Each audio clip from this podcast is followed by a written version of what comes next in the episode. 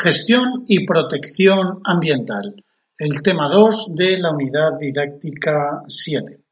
Vamos a ver en primer lugar la gestión de residuos.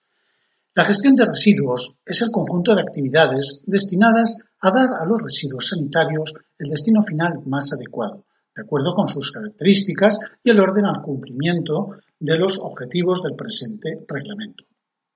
Comprende las operaciones de manipulación, clasificación, recogida, almacenamiento, transporte, tratamiento y eliminación, según el Decreto 240-1994. La correcta ordenación y normalización de los residuos sanitarios permite disminuir el posible riesgo hacia la salud y el medio ambiente derivado de una deficiente gestión intracentro a la vez que minimiza los costes de la gestión global de residuos sanitarios. Recordemos, los residuos generados por actividades sanitarias se pueden clasificar en residuos sanitarios asimilables a residuos municipales o de tipo 1, residuos sanitarios no específicos o de tipo 2, residuos sanitarios específicos o de riesgo o tipo 3, residuos tipificados en normativas singulares o de tipo 4. Vamos a ver el primero. Residuos sanitarios asimilables a residuos municipales o de tipo 1, que son los que no plantean exigencias especiales en su gestión. Estos residuos incluyen cartón, papel, material de oficinas y despachos, cocinas, bares y comedores, talleres, jardinería y residuos procedentes de pacientes no infecciosos, no incluidos, por tanto, en los grupos 2 y 3. Residuos sanitarios no específicos o de tipo 2. Son residuos sobre los cuales se han de observar medidas de prevención en la manipulación, la recogida, el almacenamiento y el transporte, únicamente en el ámbito del centro sanitario. Estos residuos incluyen material de curas, yesos, ropas y material de un solo uso contaminados con sangre, secreciones y o excreciones, todos ellos no englobados dentro de los residuos clasificados como residuos sanitarios específicos. Residuos sanitarios específicos o de riesgo o tipo 3. Son residuos sobre los cuales se han de observar medidas de prevención en su manipulación, recogida, almacenamiento, transporte, tratamiento y eliminación, tanto dentro como fuera del centro generador, ya que pueden representar un riesgo para la salud laboral y pública. Los residuos sanitarios específicos de riesgo se pueden clasificar en residuos sanitarios o infecciosos, capaces de transmitir alguna enfermedad infecciosa. Residuos anatómicos, es decir, cualquier resto anatómico humano que se pueda reconocer como tal. Sangre y hemoderivados en forma líquida y recipientes que contengan sangre o hemoderivados u otros líquidos biológicos. Se trata siempre de líquidos, en ningún caso de materiales cerrados o que hayan absorbido estos líquidos agujas y material punzante y cortante, es decir, cualquier objeto punzante y cortante utilizado en la actividad sanitaria, independientemente de su origen. Se trata fundamentalmente de agujas, pipetas, hojas de bisturí, portaobjetos, cubreobjetos, capilares y tubos de vidrio. Y por último, vacunas vivas y atenuadas. Todos estos eh, materiales se incluyen en residuos sanitarios específicos o de riesgo o de tipo 3, acordaos. Y por último estaban los residuos tipificados en normativas singulares o de tipo 4. Son los residuos cuya gestión está sujeta a requerimientos especiales desde el punto de vista higiénico y medioambiental, tanto dentro como fuera del centro generador. Estos residuos incluyen residuos citostáticos, que son restos de medicamentos antineoplásicos no aptos para el uso terapéutico y todo el material de un solo uso que haya estado en contacto con los fármacos nombrados.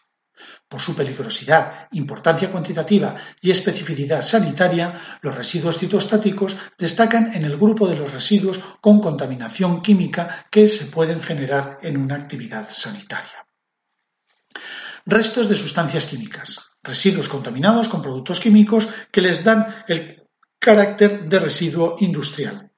Se trata de materiales muy diversos, como pilas, termómetros, disolventes, reactivos químicos, baños de revelado de radiografías, medicamentos, lubricantes, etc.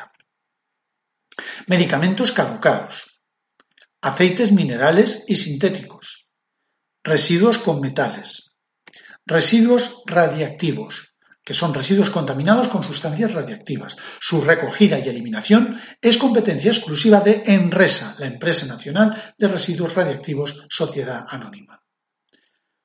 Restos anatómicos humanos con entidad, es decir, cadáveres y restos humanos con entidad procedentes de abortos u operaciones quirúrgicas. Su gestión está regulada por el Reglamento de Policía Sanitaria Mortuoria, que tiene su correspondiente normativa sanitaria y su normativa en, el real, en un Real Decreto.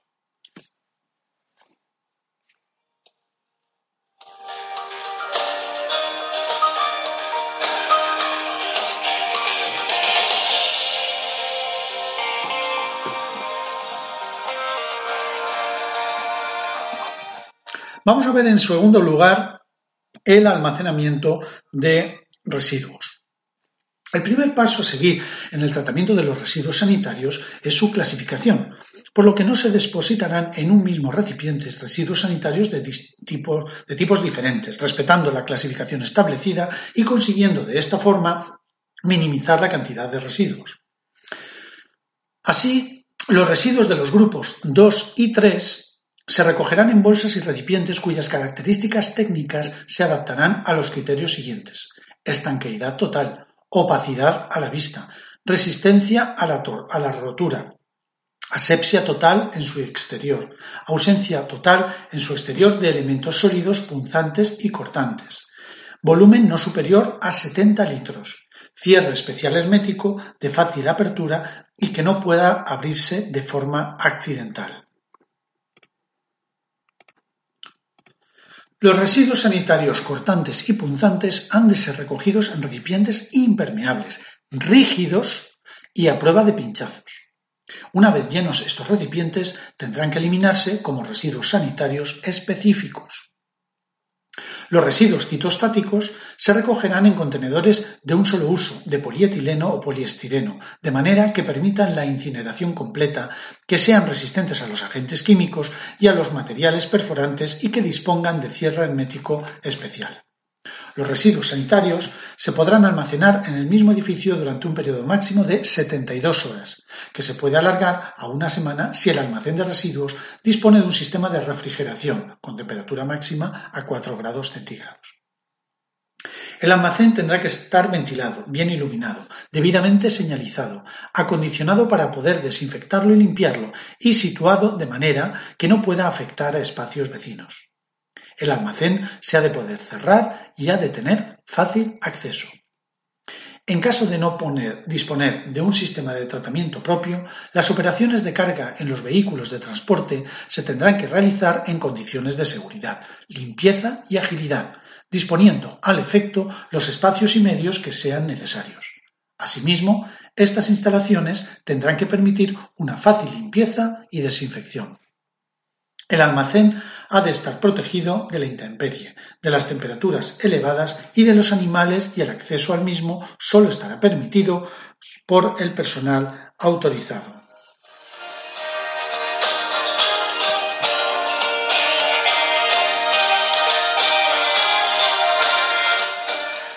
Vamos a ver a continuación el marco legal, el tercer apartado del tema.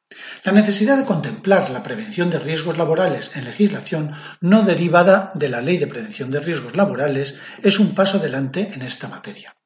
Hay que tener en cuenta que el personal encargado de la gestión de residuos son trabajadores que, además de estar expuestos a otros riesgos, lo están a agentes biológicos, siéndoles de aplicación el Real Decreto 664-1997 sobre la prevención de los riesgos a agentes biológicos para los trabajadores. La normativa reguladora de la gestión de residuos sanitarios en la Comunidad Valenciana también existe y es el Decreto 240-1994, cuyo enlace tenéis en los apuntes por si queréis eh, conseguirlo y descargarlo. El Real Decreto 486-1997, por el que se establecen las disposiciones mínimas de seguridad y salud en los lugares de trabajo, en su anexo 2 regula la obligatoriedad de mantener los locales de trabajo limpios y ordenados, con el siguiente tenor literal. Las zonas de paso, salidas y vías de circulación de los lugares de trabajo y en especial las salidas y vías de circulación previstas para la evacuación en casos de emergencia deberán permanecer libres de obstáculos de forma que sea posible utilizarlas sin dificultades en todo momento. Los lugares de trabajo, incluidos los locales de servicio y sus respectivos equipos e instalaciones, se limpiarán periódicamente y siempre que sea necesario para mantenerlos en todo momento en condiciones higiénicas adecuadas. A tal fin, las características de los suelos, techos y paredes serán tales que permitan dicha limpieza y mantenimiento. Se eliminarán con rapidez los desperdicios, las manchas de grasa, los residuos de sustancias peligrosas y demás productos residuales que puedan originar accidentes o contaminar el ambiente de trabajo. Las operaciones de limpieza no deberán constituir por sí misma una fuente de riesgo para los trabajadores que las efectúen para, o para terceros, realizándose a tal fin en los momentos de tal forma y con los medios más adecuados. Las actuaciones para conseguir un entorno laboral en orden y limpio que minimice los riesgos derivados de su mala gestión son eliminar lo innecesario y clasificar lo útil, para ello hay que determinar qué elementos no se utilizan con frecuencia y cuántos son necesarios para el buen desarrollo del trabajo.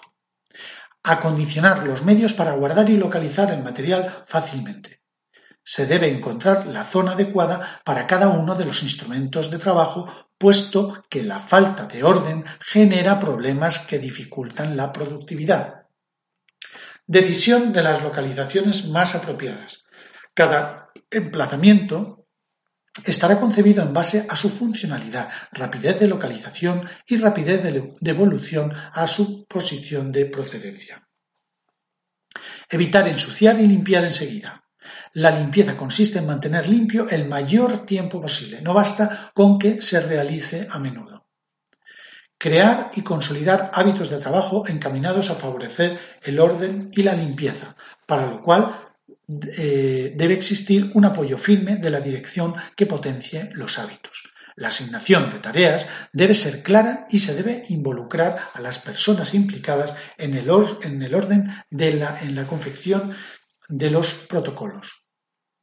Finalmente, se responsabilizará a una persona para que se encargue de que los protocolos sean cumplidos con eficacia.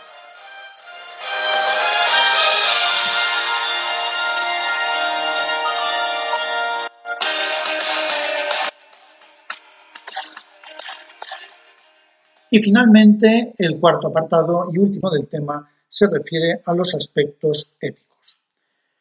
El respeto de las normas en protección laboral y prevención de riesgos genera repercusiones positivas en la conservación del patrimonio ambiental. La protección del medio ambiente se encuentra en estrecha relación con la correcta manipulación y eliminación de los residuos producidos en diferentes entornos laborales y especialmente en los sanitarios. Por ello, además de por la protección personal de los trabajadores y pacientes, el conocimiento de las normas debe ser completo para todo el personal en contacto con residuos potencialmente peligrosos o contaminantes.